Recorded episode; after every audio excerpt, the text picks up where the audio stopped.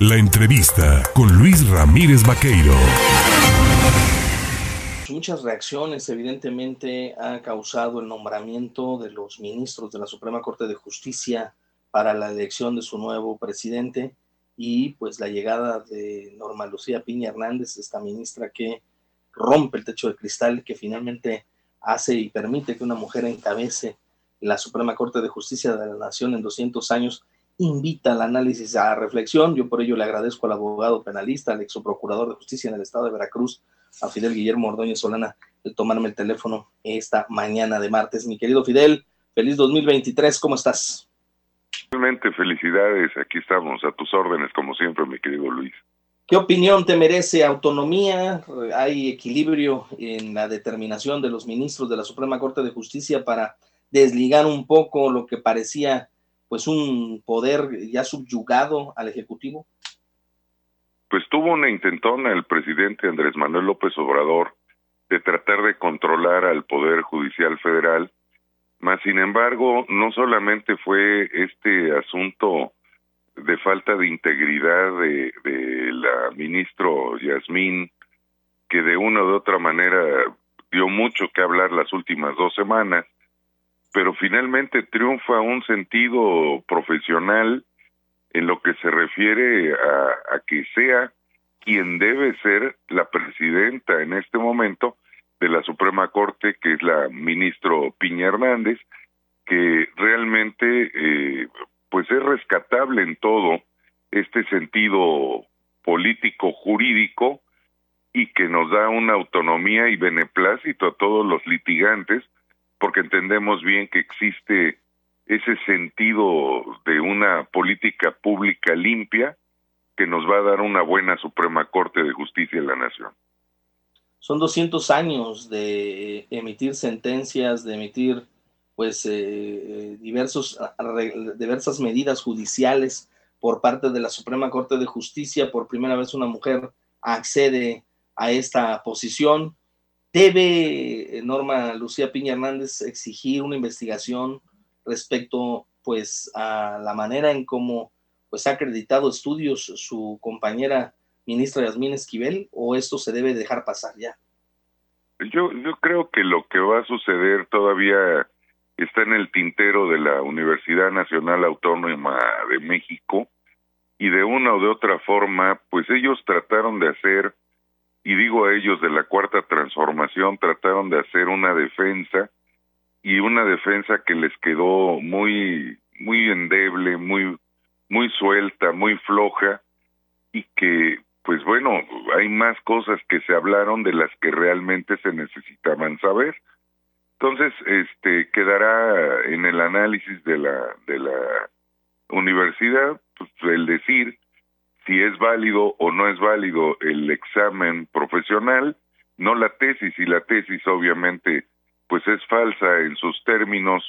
o es una copia o es un fusil como se le dijo en otro momento,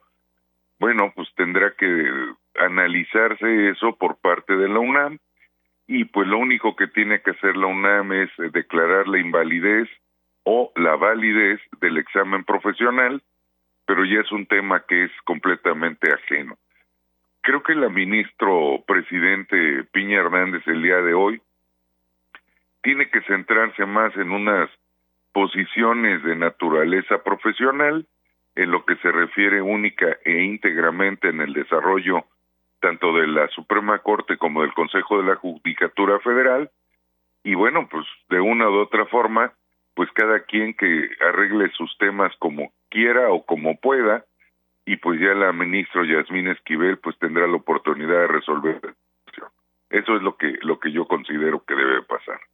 Es momento de reencauzar las determinaciones del, de la Suprema Corte de Justicia de la Nación, algunos de sus fallos habrían sido controversiales con respecto pues a la cargada, digamos así, a las determinaciones impuestas por el Ejecutivo y muchas de sus resoluciones han quedado pues en un dilema si se estaba cumpliendo con un capricho o con la norma jurídica. ¿Tú crees que sea momento de revisar y encauzar esto? Yo creo que sí vale la pena el, el, el revisarlo más que sí podemos observar que en este momento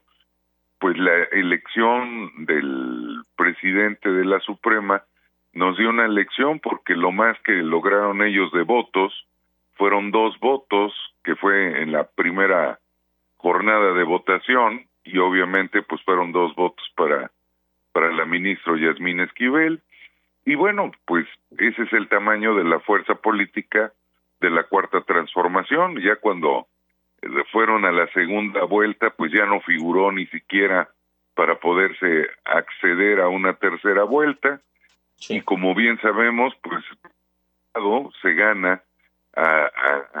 por seis votos. De los once se gana por seis votos eh, la ministro Piña Hernández, que significa una eh, un sentido de conservación, no conservadurismo, sino de conservación, de mantener alejado el Poder Judicial Federal de las decisiones del gobierno del titular del Ejecutivo. Y bueno, pues la otra persona que, que casi llegó pues es este el ministro Ortiz Mena, que de una u otra forma pues tampoco representa para nada en lo absoluto ninguna hacer, ningún acercamiento hacia Andrés Manuel López Obrador y eso nos da una independencia bien clara de qué es lo que se quiere del Poder Judicial Federal y que ellos lo interpretaron de lo que todos nosotros los mexicanos queremos de nuestro Poder Judicial Federal. Pues Fidel Guillermo Ordóñez Solana, abogado penalista, su procurador de justicia en el estado de Veracruz, te agradezco el platicar con el auditorio del estado en, en contacto y por supuesto desearte lo mejor para este 2023. Mucha salud sobre todo. Igualmente para todos, un fuerte abrazo y bienvenido a este año 2023.